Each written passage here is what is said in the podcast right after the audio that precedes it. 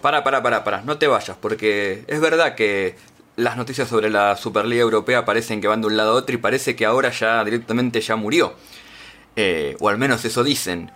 Pero más allá del trajín del día a día, en este podcast, edición urgente de Alter Fútbol, con Fede quisimos hablar un poco de cómo llegamos hasta acá y cómo se puede seguir, cuáles son los caminos que pueden, que pueden ocurrir y qué hay detrás realmente de todo esto eh, más allá del simple hecho o la noticia, que de simple no tiene nada de si la Superliga se va a jugar ahora o no. Probablemente en algún momento se termine jugando una Superliga. Y eso es lo que importa. Y saber cómo se llegó hasta acá es de lo que queremos hablar en este capítulo de Alter Fútbol.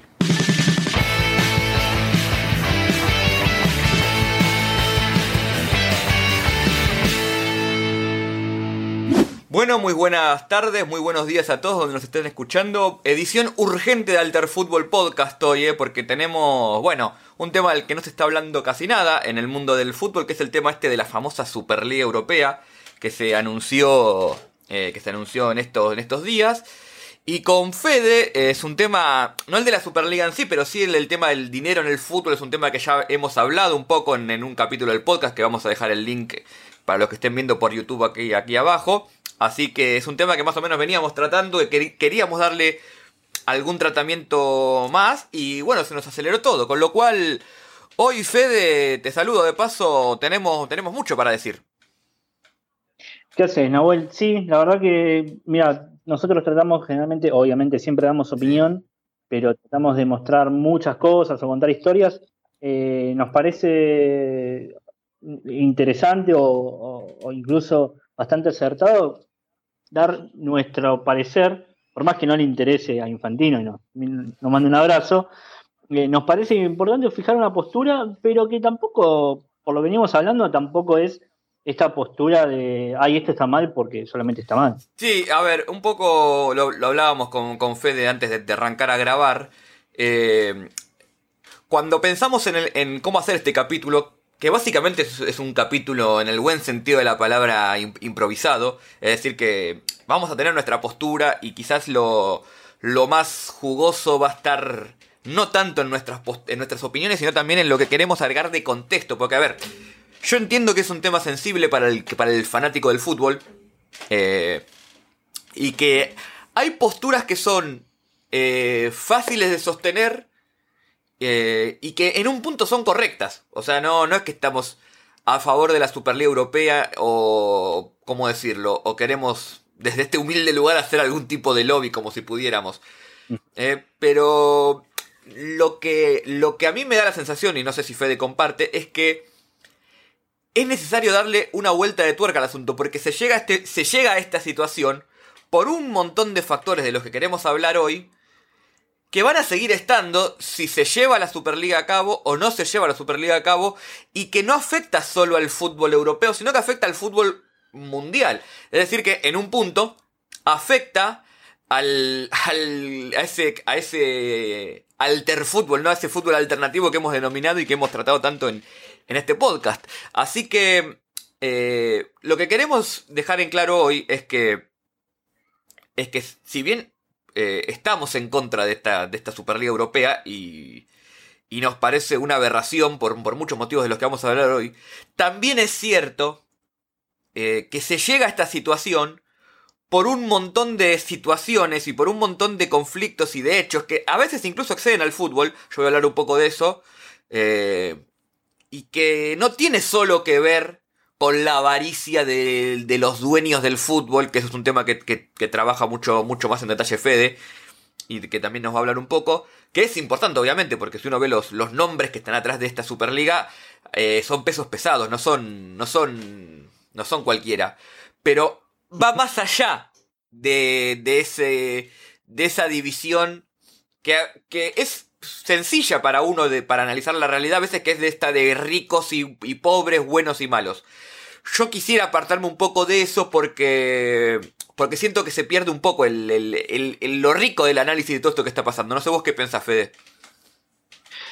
a ver, eh, estoy bastante de acuerdo con. En, un, par de, un par de situaciones. Primero, es verdad que eh, si nosotros hablamos de eh, el Real Madrid, hablamos de la Juventus, hablamos del Manchester City y tantos otros equipos, hablamos del poderío de cierta cantidad de equipos que básicamente pueden hacer lo que quieren con el fútbol y un poco también se juega esto ahora, o sea, de qué manera llevan ellos el fútbol para hacerlo de la forma que a ellos les convenga más.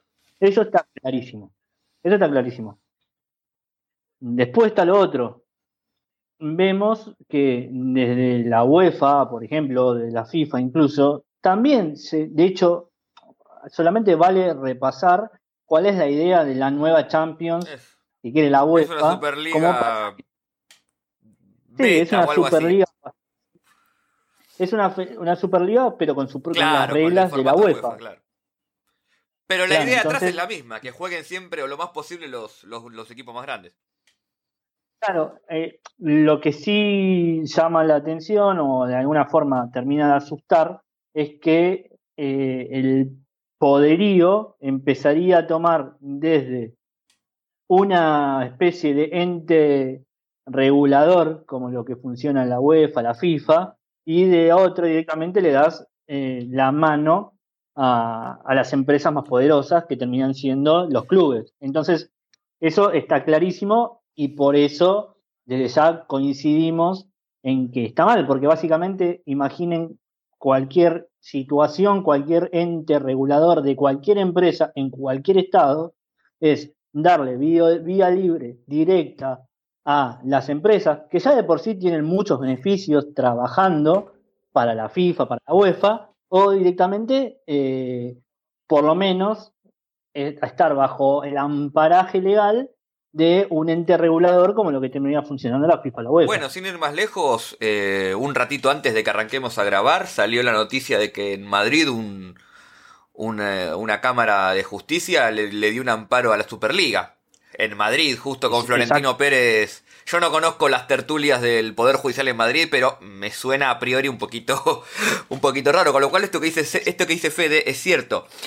Quizás el, mayor problema que tenga esta Superliga Europea es que está sacando del ámbito de control que tiene el fútbol, con todas las críticas que, hacemos a la UEFA, a la FIFA, porque la verdad se manejan a veces hasta como, como estados, con, y, como, más que como estados diría como monarquías en un punto, porque es como quien tiene el poder hace lo que quiere, pero son órganos de control que en última instancia responden al fútbol, con todo lo, que podemos criticar. Acá se saca eso para llevar, eh, llevar todo hacia el lado de las empresas que manejan estos clubes, que vale decirlo, ya no son, los, no son clubes en el sentido tradicional, por más que, por ejemplo, Real Madrid o Barcelona tengan elecciones, son, son, son multinacionales en un punto. Y hay, o sea, son multinacionales los clubes estos y atrás de ellos, en muchos casos, hay multinacionales eh, financiándolos, con lo cual eh, me parece interesante empezar un poco a, desentramar un poco todo lo que está pasando. Y, más, sobre todo, yo por lo menos, yo la, escuché, la vi entera, la entrevista que tuvo Florentino Pérez eh, ayer. Y, tengo algunas cosas que no, que no se hablaron mucho, o sea, se hablaron mucho de las cosas que dijo, ¿no? La teoría del derrame, esto lo vamos a hablar un poco, pero hay un par de cosas más que dijo que las tengo acá que son más que, más que fuertes. Fede, no sé si querés agregar algo más, así ya comenzamos. No, a ver, un, poquito rápido y ya nos, metemos directamente con eso, pero vos recién dijiste algo que es muy puntual, que es quiénes son los dueños de los clubes. Eh, de paso, lo contamos, yo particularmente, nosotros estamos haciendo un trabajo sobre ver quiénes son los dueños de los clubes, de muchos clubes de Europa, y justamente para este tiempo estábamos viendo no solamente de las primeras divisiones, sino también de la B, de muchos, de muchos países. Y uno ve y lejísimos está de ser eh, de ser los propios hinchas dueños de los clubes. Entonces, ya entendemos que el otro día creo que fue un, no me acuerdo qué tuitero fue, que dijo algo que es verdad, el fútbol que nosotros pensamos como el del potrero, el de la esquina, el del barrio, eso ya desapareció hace muchos años, desde ya, y de repente puede, puede existir un, poco de... Quizás... esto lo tenés, lo tenés más manejado vos, pero quizás el único país de los importantes donde los clubes siguen siendo eh, en su mayoría de los socios es en Alemania, con la excepción del, del Leipzig, del RB Leipzig. Exacto, pero exacto, y además, pero más allá de eso, siguen siendo de los clubes, pero porque tienen una protección del claro, Estado. obvio. Si no hubiese tenido la protección del Estado, la realidad es, es lo mismo que dijimos recién. El Bayern Múnich se maneja más como se maneja, por ejemplo, el Real Madrid o el Barcelona, que en sí mismos son empresas medio estatales, medio no, que incluso hasta que podríamos ver que eh, de qué forma eso puede solucionar, pero al fin y al cabo la diferencia es la misma. Igual, eh, antes de meternos en eso, o quizás para meternos en eso, eh, sí podríamos hablar esto que, decías vos de, de, las barrabasadas que dijo ayer Florentino Pérez, que realmente uno lo escucha y dice esta insólita teoría del derrame, que no es insólita, sino que muchos, desde muchos sectores se sigue manejando por un montón de cosas, ahora aplicado al claro, Es que es así, es así. Eh, eso ahora vamos a hablar un poquito más en, detalle. Yo me gustaría, para ir comenzando, a hacer un repaso de cómo llegamos hasta acá. Porque lo que pasó con lo que pasa con la Superliga Europea, en realidad, en mi opinión, es algo que yo ya vengo hablando hace tiempo en Twitter y en, y en cuanto lugar puedo, que es que para mí lo que está pasando es que está entrando en crisis el paradigma de las ligas nacionales. Y está entrando sobre todo en Europa, también en América, pero eso, eso vamos a dejarlo un poquito para, para, para otro momento. Está entrando un poco en Europa. Eh, y eso es un poco lo que está. lo que está de fondo de esto. Cuando Florentino Pérez dice que a nadie le interesa ver la mayoría de los partidos, tiene razón. Pero ¿por qué llegamos a ese punto donde a la mayoría no le interesa ver los partidos? Bueno, yo a ver, si tuviese que poner algunos puntos arbitrarios en el camino, viste cómo es la historia, que uno, va eligiendo, ¿no? Eh, los procesos son mucho más complejos. Yo elegiría, por ejemplo, a nivel político elegiría un momento clave para mí que es la disolución de la Unión Soviética, de lo que hablamos bastante en este podcast. Si yo tuviese que marcar un punto, marcaría, eh, políticamente, marcaría la disolución de la Unión Soviética como el comienzo de, este, de esta crisis de las ligas europeas por un motivo muy importante. La Liga de la Unión Soviética y la Liga de Yugoslavia, en particular estas dos ligas, eran ligas muy fuertes a nivel europeo. Y funcionaban como, como balance, por decirlo de alguna manera, de las ligas eh, occidentales.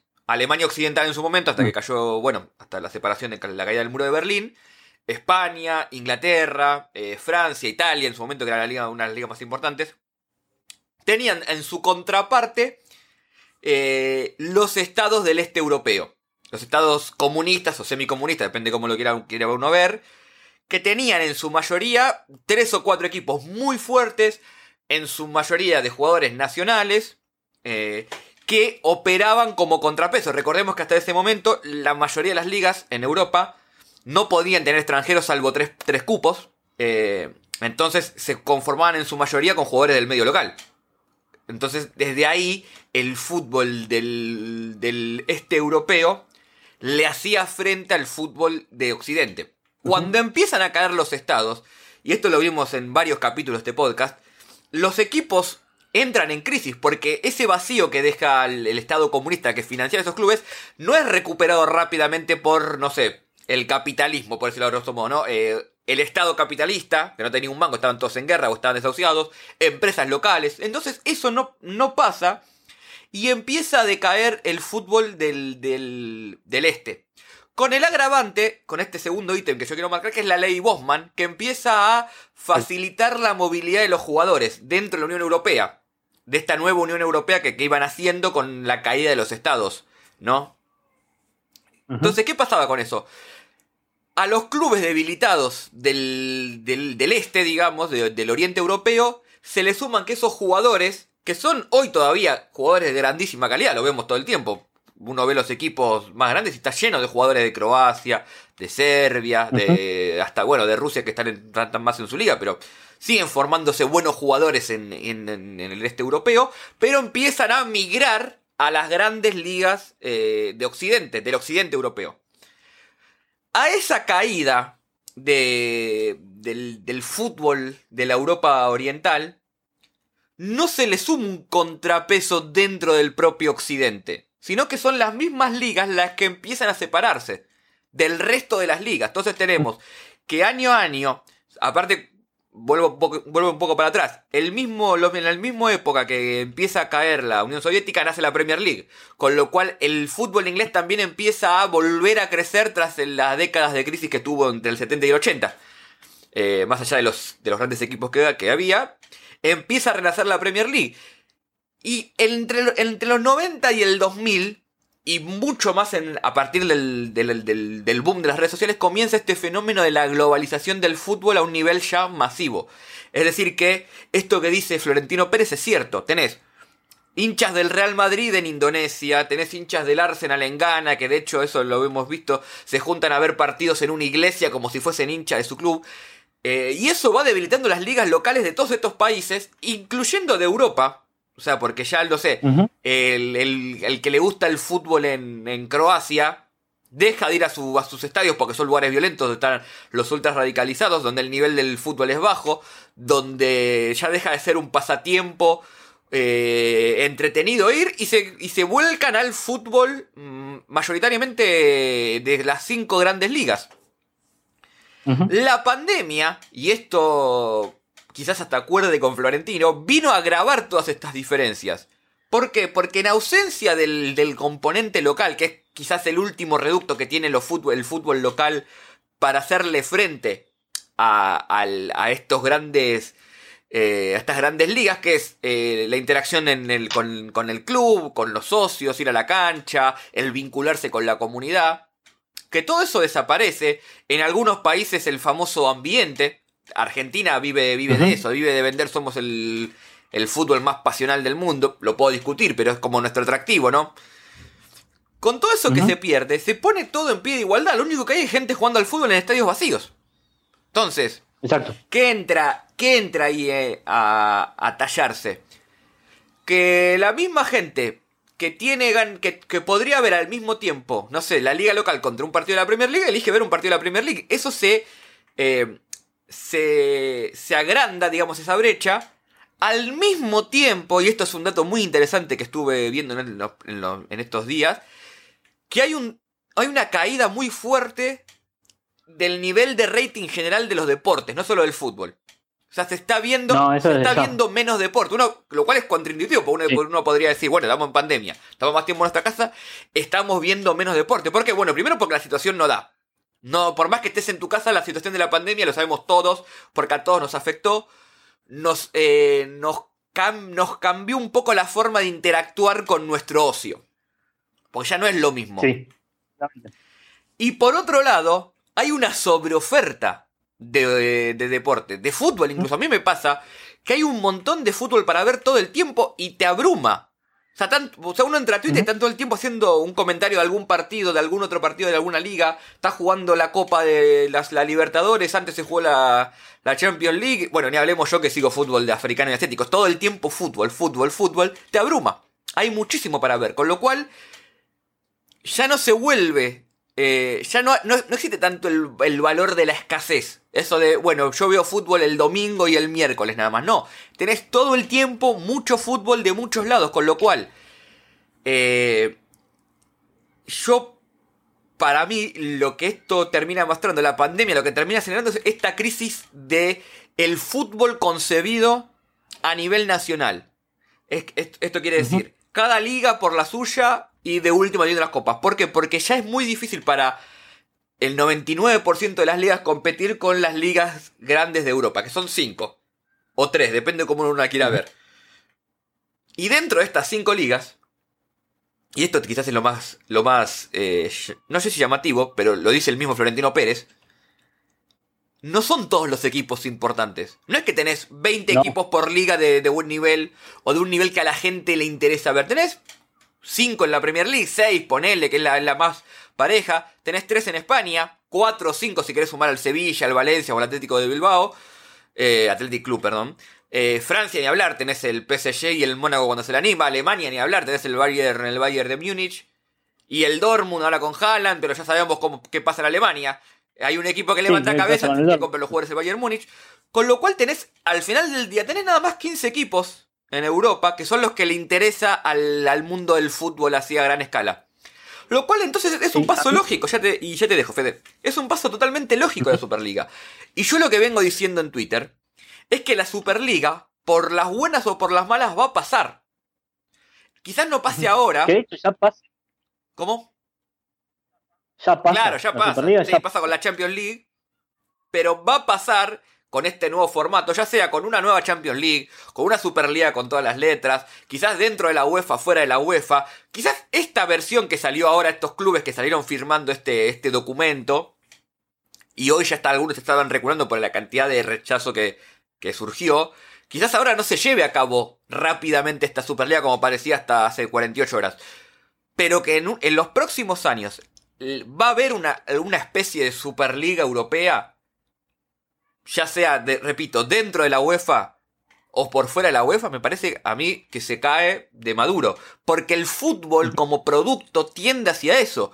Porque mientras, y, con esto cierro mi, mi, este mini editorial mía, mientras todo el mundo decía qué malo los clubes poderosos que se llaman el fútbol, al mismo tiempo estaban todos comentando los partidos de esos clubes, mientras si, si uno veía la cantidad de partidos que había para ver en ese momento, ayer o el domingo, eh, no veía, nadie, nadie estaba viendo los otros partidos, todos estaban viendo los mismos 5 o 6 partidos de siempre. Al mismo tiempo que decían, basta de estos clubes que aglutinan el fútbol. Sí, pero vos después solamente te pones a ver al Liverpool, al, al Barcelona, al Real Madrid, con lo cual nosotros inconscientemente tendemos hacia eso, hacia la concentración de los clubes. Y en Argentina el ejemplo más claro es la boberización de todo. Que cada, club, cada país a su vez está concentrando más esas diferencias. Con lo cual, es natural que a la larga, porque va a decantar solo, no mucho del término natural, pero lo digo en ese sentido, ¿eh? es, es, lógico, si se quiere, que el fútbol se vaya concentrando cada vez en los clubes más grandes de Europa y dentro de cada región en los clubes más grandes de cada región y dentro de cada país en los clubes más grandes de cada país. Porque nosotros tendemos hacia eso y porque lo que se vende hoy y lo que vende hoy es eso, incluso para estar en contra. Así que más o menos esto es un poco lo que yo quería, lo quería hablar rápidamente. Esto, ¿cómo, cómo llegamos hasta la Superliga? Porque no se llega de un, de un repollo, sino que hay todo un proceso de concentración de, de, la de la calidad futbolística, vamos a llamarlo así, que se concentra cada vez en menos clubes. Sí, acá con esto que estás diciendo vos, hay algo que es verdad y que tiene que ver con la concentración. Hace falta muy poco o hacer un repaso solamente de yo lo dividiría en, en, dos, maneras. Primero, ¿qué es lo que miramos nosotros? Que incluso nosotros que miramos Liga Europea o Liga, estamos hablando de las cinco Ligas de Europa, ¿no? Nosotros terminamos mirando el Bayern Múnich contra el Borussia Dortmund y no el Hoffenheim contra el Paulo, y más allá de incluso el Sao Paulo hasta puede ser divertido, no lo miramos porque técnicamente es malo. O Tampoco son malos, pero a nosotros no nos interesa. Yo a partir de eso eh, traigo, traigo otro, otro ranking que puede también servir, que eh, es como para tener en cuenta. Si yo digo, por ejemplo, juegan en la primera ronda eh, de un torneo de tenis que pueden jugar Federer contra, por ejemplo, no sé, un argentino, Tiago Tirante, que es un argentino que está, eh, creo que ciento y pico del mundo, cien y pico del mundo, no lo va a ver nadie, no le interesa. lo que interesa, lo que termina interesando es el partido entre Federer y Nadal, a grandes rasgos, y después si hay un jugador 20 del mundo, por ejemplo, no sé, se me viene a la cabeza eh, Monfils, por más que Monfils puede ser divertido, eh, uno no lo, vamos, vamos a sacar a Monfils, eh, Ramos Viñolas, que también está 30 del mundo. Primero, no lo conoces, es 30 del mundo. Y segundo, no te llama la atención. Ahora, ¿qué pasa? El tipo es 30 del mundo. Es un fenómeno. Es un fenómeno. Es un fenómeno. Y para ser eh, jugador de, por ejemplo, Nicolás González, ¿no? Estamos hablando de Nico González, el jugador que llama ahora, eh, que suele llamar Scaloni y que le suele dar resultados. ¿Dónde juega? Juega en uno de los equipos de segunda orden de Alemania y que es un fenómeno. Entonces, entonces, lo que, lo que decimos con esto es, va todo, como decías vos recién, a eso de empezar a sacar, eh, cosas que saquen, que, generen nuestra atención. Pero la realidad es que este, este idea de la Superliga, eh, yo creo que también está destinada al fracaso en algún punto. ¿Por qué? ¿Por qué? Porque por esta situación. es, la misma situación que plantea eh, Fiorentino sobre la Champions en sí, eh, que cada vez se juegan más partidos sin importancia, que esto y lo otro. Cada vez el cuello de botella se va a hacer más chico.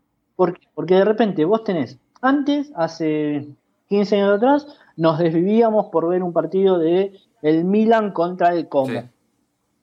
Y eso, los fuertes se lo fueron comiendo, se lo fueron comiendo, y el Como quedó atrás, y ya no le importa a nadie el Como, no le interesa el, leche tampoco, no le interesa. Entonces, se fue, los grandes se fueron generando esa, eh, esa propia división.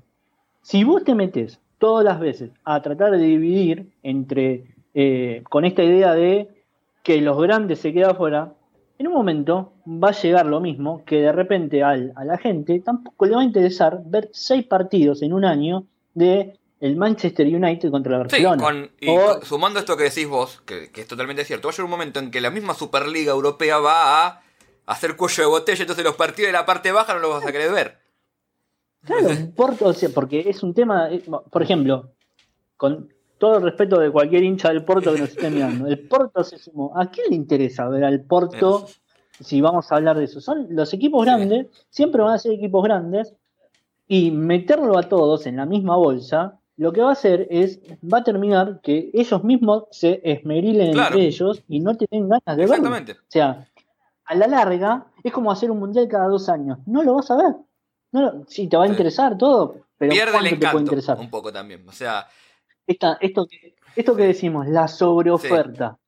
Vos lo dijiste, el, lo escaso del producto. Si es escaso lo vemos, porque aparte de todo, por ejemplo, nosotros que estamos hablando de, de la movilización.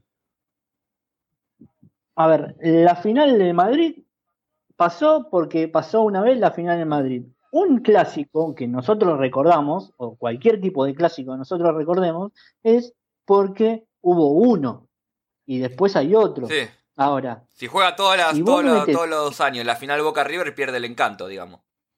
exactamente, ya no, hay cosas que no, pero que, que, que cero termismo, ¿no? Pero, o sea, básicamente los. Sí, bueno, más o menos, pero bueno, te la, te la perdono. No, no, si vos le pones cinco clásicos en un año, eh, y vos sabés que el año que viene va a haber otros cinco clásicos, y la verdad que todo eso no, no termina de. bueno, eh, esto que decís vos con Boca River pasó con la pandemia, que hubo casi un año que no se jugó un Boca River, que hasta hace hasta, hasta, el, hasta el 2019 los, los Boca River de Liga venían perdiendo valor porque siempre nos cruzábamos por Copa. Y ahora se revalorizó un poquito porque no, hace un año que no jugabas.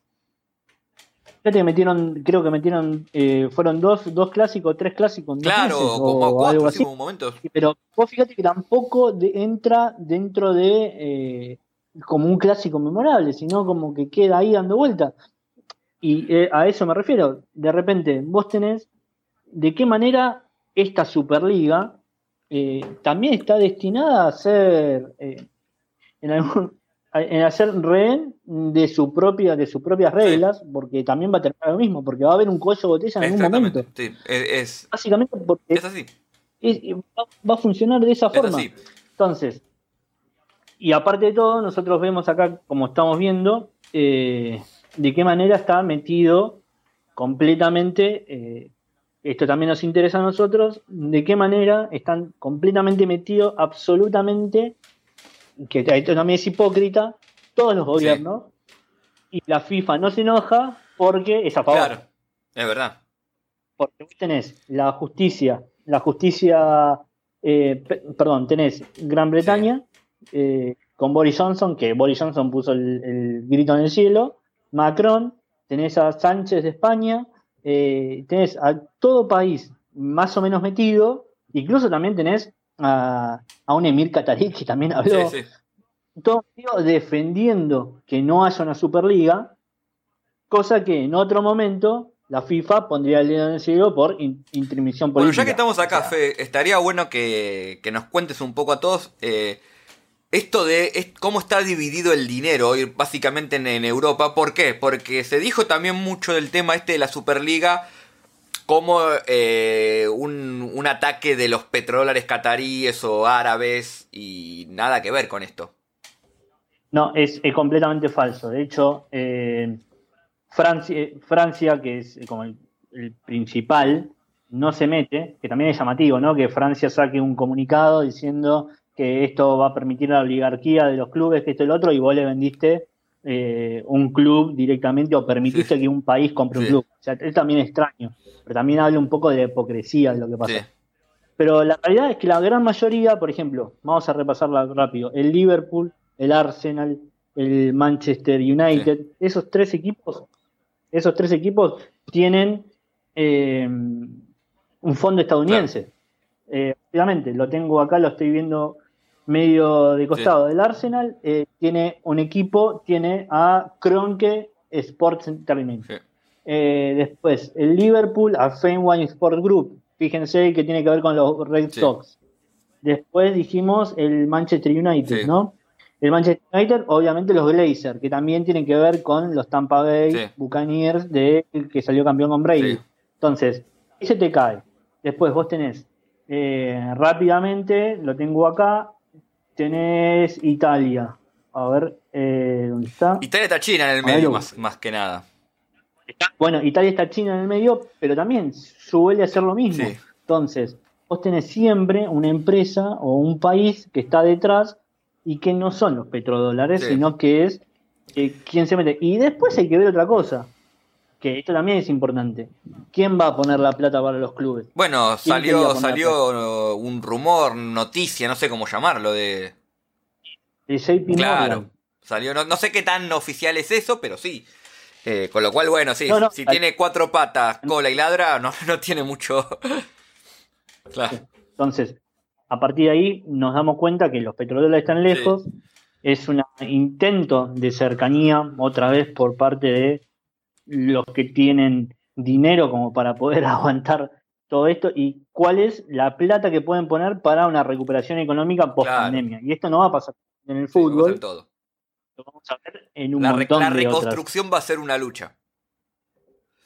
La reconstrucción va a ser terrible. va a ser terrible. Eh, agrego yo esto rapidito nada más que no es que Qatar sea bueno y no le interese la Superliga Europea, no, a Qatar lo que no le lo que lo que quiere Qatar es que el Mundial salga perfecto suyo en 2022 y no se va a pelear con la UEFA y con la FIFA, que básicamente no le regalaron, le vendieron el Mundial y le están bancando los trapos con todo el temita este de las críticas hacia Qatar por cómo está gestionando el Mundial y también esta cuestión que no sabemos qué tan amenaza es, qué tan cierto es de que si los jugadores de los mejores equipos van a la Superliga, no van a jugar eh, competiciones de Europa, eh, de Europa de FIFA. O sea, no juegan en el Mundial. Mirá si a Qatar no le va a interesar tenerlo a Messi, a Cristiano Ronaldo, a Haaland, a, todos los grandes jugadores, eh, a Mbappé, jugando en el Mundial. No, pero prefiero la Superliga. No tiene, no tiene sentido. O sea, Qatar lo que quiere es su Mundial, su ranchito es ese. Y no va a pelearse con la FIFA y con la UEFA. Esto que dice Fede también es, es muy cierto. Eh, a, la FIFA hay, intervenciones estatales que les molesta y otras que no les molesta. La de Qatar, la de Arabia Saudita no le molesta. La de Boris Johnson ahora no le molesta. Literalmente Boris Johnson hoy salió diciendo que estaba trabajando con legisladores para pasar leyes que eviten esta, esta, esta confrontación de la Superliga.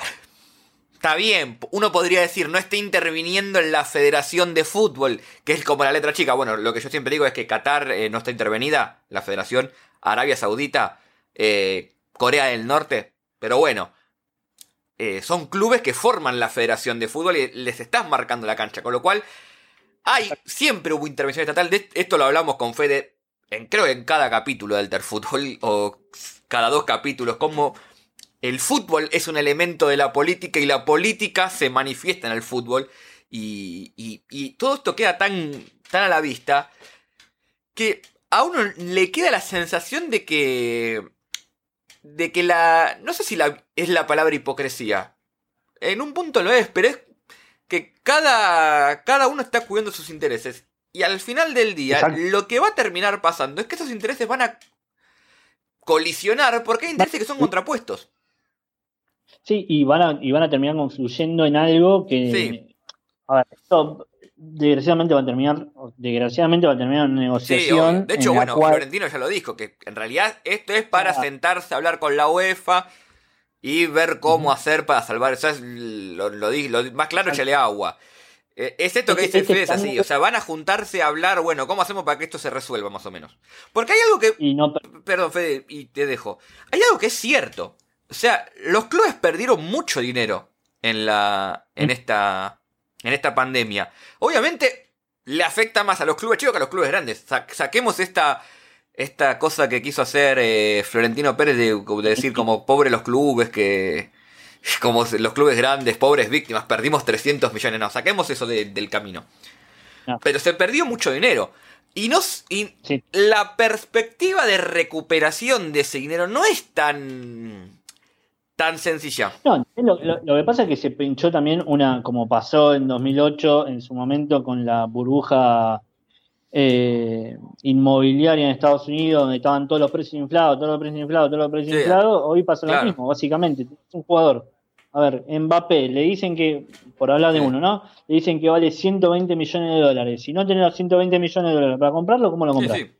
¿Entendés? ¿Por qué? Porque ahí se rompió algo de. y para, y para pagar los sueldos después.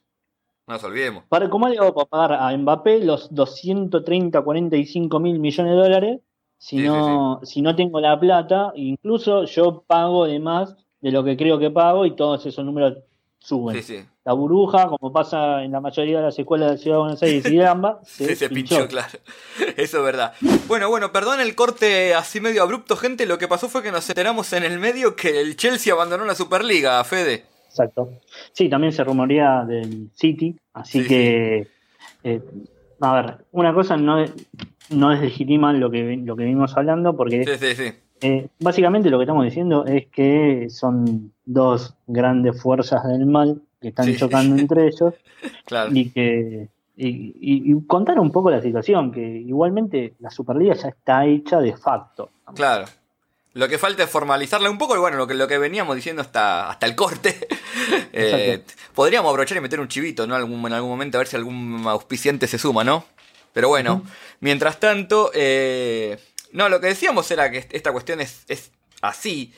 La Superliga ya está, es la Champions League a partir de cuarto de final, digamos, lo que se está viendo es de qué manera se va a llevar a cabo, si dentro de la UEFA, si por fuera de la UEFA, si con, qué formato, con qué otro formato.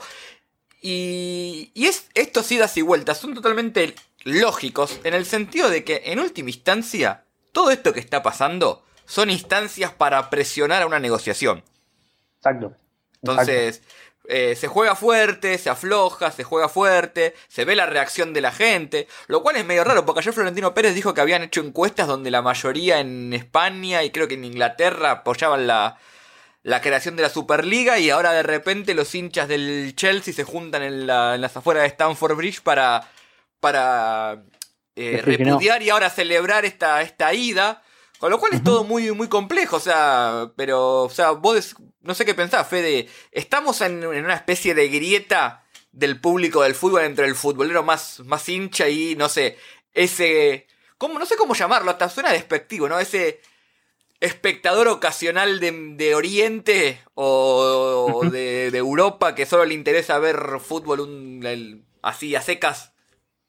A ver, yo, yo no sé si está eh, efectivamente esa grieta, me parece que esa grieta siempre existió con los clásicos, en, una baldosa vamos a nombrarlo, con los arlequineros, que es el público más de, de equipos que solamente juegan bárbaro. Claro. eso no termina siendo fútbol.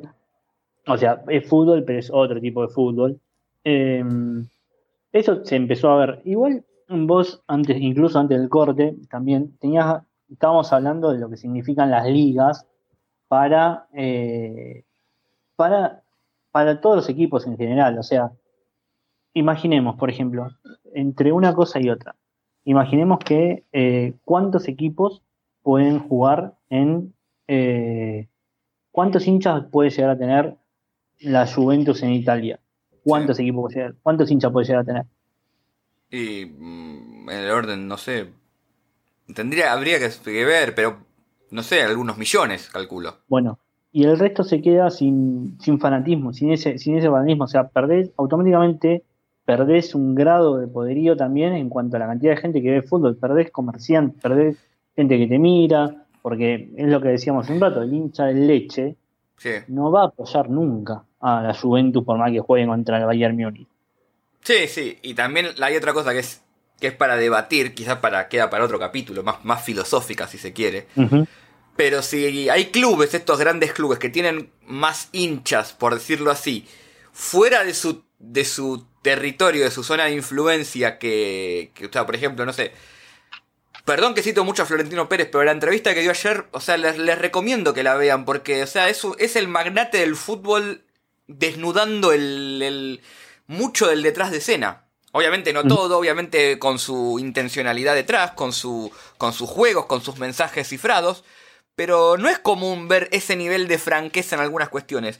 Y una cosa que dice es que tiene más hinchas del Real Madrid, tiene más hinchas en, no sé, en China o en, o en Asia que en España, a nivel numérico, obviamente. Hoy calculo yo, asumo, sin tener ningún tipo de estudio que me ampare, de que el madridista del Madrid que vive en Madrid es mucho más eh, hincha, si se quiere, si esa categoría existe, que eh, el pobre chino este que lo usamos de ejemplo como si fuese, no sé, el mal encarnado en el fútbol. Pero a nivel numérico, de lo que al final del día te deja ganancia, son más. Entonces, eh, como presidente de un club, ¿a qué, a, qué tipo de, de público le haces más caso? ¿A esos hinchas vamos a llamarlos originarios, no, no genuinos porque, qué sé yo, que mide la, la genuidad, de un, genuinidad de un hincha, ¿no? Pero esos hinchas, esos hinchas de, de siempre, de, de, la zona, de la región o del país, o estos nuevos hinchas que son más producto de la globalización y de que el Real Madrid o cualquier equipo, por poner un ejemplo, justo en ese momento, en un momento determinado estaba jugando bien o ganando algo.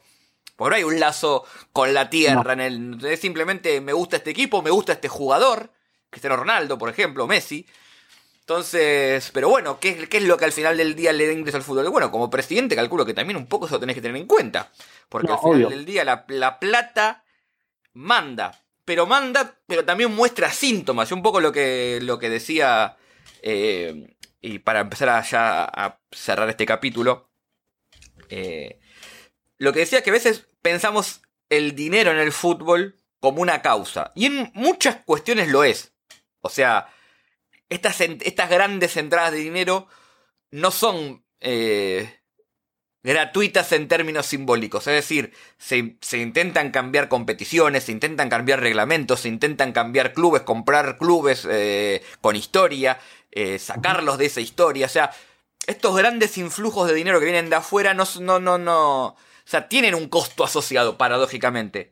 Pero también muestran otros, otra clase de síntomas que tienen algunas estructuras en el fútbol que es un poco lo que con Fede quisimos ir mostrando un poco en este capítulo, más allá del trajín de estos días de la Superliga, donde como bien pasó acá, cada 10 minutos tienes una noticia nueva. Esta Superliga, este proyecto actual que, que, salió ahora, va a pasar, no va a pasar, no lo sabemos con Fede, o sea, no, no, tenemos idea, tenemos intuiciones, pero qué sé yo. Quizás ahora en una hora sacamos este video y a la hora sale Florentino diciendo no va más, se acabó la Superliga. O sale diciendo me me importa un bledo lo que haga el Chelsea, nosotros seguimos para adelante. No sabemos, lo que sí sabemos, y es lo que venimos diciendo, es que algún tipo de Superliga ya se está jugando. Exacto. Ya se está haciendo y de alguna manera u otra se va a formalizar en el corto, mediano o largo plazo. No sabemos bien cómo va a ser eso, porque no tenemos la bola de cristal, no tenemos, ni, no tenemos el teléfono de Florentino para preguntarle, aunque si un día quiere venir a hablar a Alter Fútbol. Está invitado. Está invitadísimo, obviamente. Pero bueno, más allá de eso, eh, hay toda una serie de síntomas que está atravesando el, fútbol competitivo, las ligas, esto que yo llamo la caída de la Liga Nacional, el paradigma este de la Liga Nacional que está cayendo para mí. Pero puede tardar 100 años en caer. O 10 o 5. O sea, no, no, es que no es que ya están muertos y que a partir del año que viene no se va a jugar más una liga eh, nacional en cualquier parte del mundo. No, se van a seguir jugando. Probablemente nunca se terminen de ir y sean absorbidas en una estructura un poco mayor. Pero van a seguir estando. Ahora, que el fútbol tiende hacia, esta concentración, no solo en, en en, en Europa, sino también en Sudamérica. De hecho, Florentino al último dice así medio chiquitito, y América también va a tener que hacer algo, como diciendo algo, algo, algo hay para allá. Eh, pero lo importante para mí, y Fede, yo cierro con esto y ya te dejo el cierre para, para que vos hagas lo que quieras, eh, es que en esta lucha que va a haber, que ya hay y que va a haber entre los clubes grandes y, los, y el resto de los clubes, que como bien mostró Fede, no son, no son todos clubes de los socios que se fundan con el, la cuota social. Pero más allá de eso hay una diferencia que no, que no se termine definiendo con la ontología, si se quiere, de los clubes grandes. Que algo que dijo Florentino Pérez en la entrevista esta en el chiringuito, que pasó muy desapercibido, para mi gusto, pero que si yo lo, leo, eh, me, parece me parece tremendo y, desnuda cómo piensan ellos el fútbol, más allá de esta pirámide distributiva. Dijo, uno de estos clubes de la Superliga ha perdido 250 millones, otros 180 millones durante la pandemia, no quiero dar nombres. Además juegan en competiciones donde los que los llamados equipos medio ricos, o sea, estos equipos de segundo orden, han ganado dinero con esto de la pandemia. Y es un poco absurdo, ¿no? Dice Florentino. Eso hay que ordenarlo. Nosotros nos hemos brindado a ordenarlo nada más. Y después agrega, no puede ser que en la Liga Española ganen dinero la mayoría de los clubes modestos y pierda el Barcelona mucho dinero. No puede ser que en Inglaterra los seis equipos grandes pierdan dinero pero los modestos ganen. Para los equipos chicos los ingresos de TV son mayoritarios, esto es algo que se sabe que también pasa en Argentina, pero no para nosotros los grandes. Y con la pandemia eso cambió. Y para que el modelo del fútbol funcione, dice Florentino, eso tiene que cambiar y le tiene que ir bien a todos, con énfasis en todos en los equipos grandes. O sea que es claro lo que quieren los equipos grandes de, la, de, Europa. O sea, eh, no, no, no, no estamos eh, defendiéndolo, estamos haciéndolo explícito. Ellos lo que quieren es, déjame ganar plata a mí para que después yo te dé lo que me sobra a vos, esta pirámide de la que hablaba Fede. Ahora, lo que ellos conciben el fútbol, como ellos conciben el fútbol, va más allá de la Superliga. Va más allá de si un equipo tiene plata lo dicen. El orden que es lo que ellos quieren ordenar entre comillas, es que los clubes grandes ganen mucha plata y los clubes, los clubes chicos ganen la plata que los clubes grandes le dan por venta de jugadores. Nada más. Y que con lo de la televisión subsista el club. Eso es lo que hay que combatir de acá en adelante. No la Superliga o la no Superliga, porque va a pasar. Lo que se viene, y ya sí, ahora sí cierro definitivamente, es que es esta lucha entre los clubes grandes contra los clubes medianos, chicos, llámenlo como quiera, por ver cómo se reparte estos, estas nuevas formas de generar ingresos. Y acá ya quedó clarísimo con lo que. Y lo dijo Florentino Pérez, no es que lo, estoy inventando yo o eso a su lo dijo. Hay que ordenar esto donde los clubes chicos ganan más, ganan plata y los grandes no. Punto final. Esa es la discusión que se viene ahora. Fede. Sí, no, y lo último, vos recién dijiste algo que es como para, para ir cerrando es. Eh, a ver, el fútbol en general tampoco es. Eh, tampoco es que lo hacemos porque nos gusta o porque eh, nos parece la manera de mantener el, negocio más limpio de la manera posible. O sea, siempre a lo largo del tiempo, las, incluso las modificaciones que ha hecho el fútbol, incluso hasta el reglamento, eh, también tiene que ver para favorecer al fútbol espectáculo. Eso desde ya, de repente, vamos directamente con la tarjeta amarilla y la tarjeta roja. Era no pensando en los jugadores, sino pensando en que la gente o los espectadores tenían que entender lo que pasaba. Entonces, a partir de eso, amarilla y roja. Eh, dos colores para diferenciar.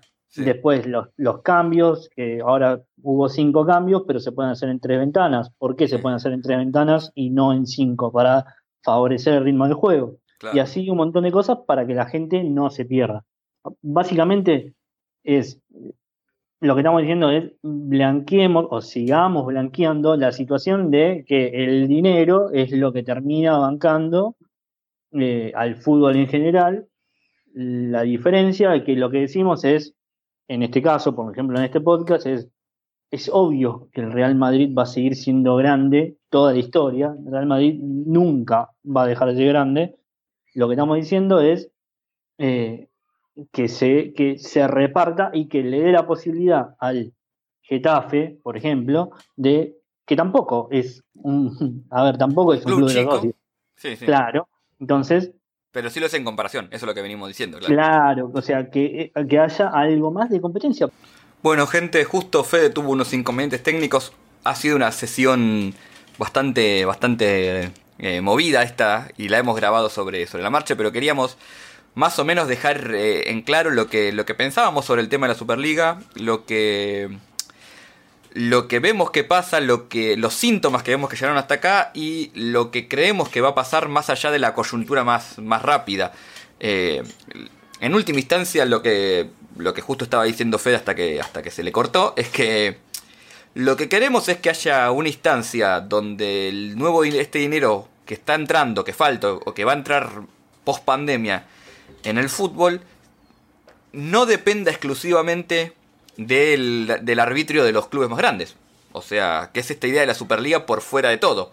Sino que haya herramientas que permitan dentro de la misma institución poder lograr eh, un reparto un poco más equitativo sin tener que ahondar en conceptos tan nefastos como el derroche, la pirámide o el orden natural de las cosas, como, como dijimos hace un momento. Pero, pero creo que hemos hecho un repaso más, más, más que extenso y tocando temas que no, no, se han explicado mucho en estos, en estos días.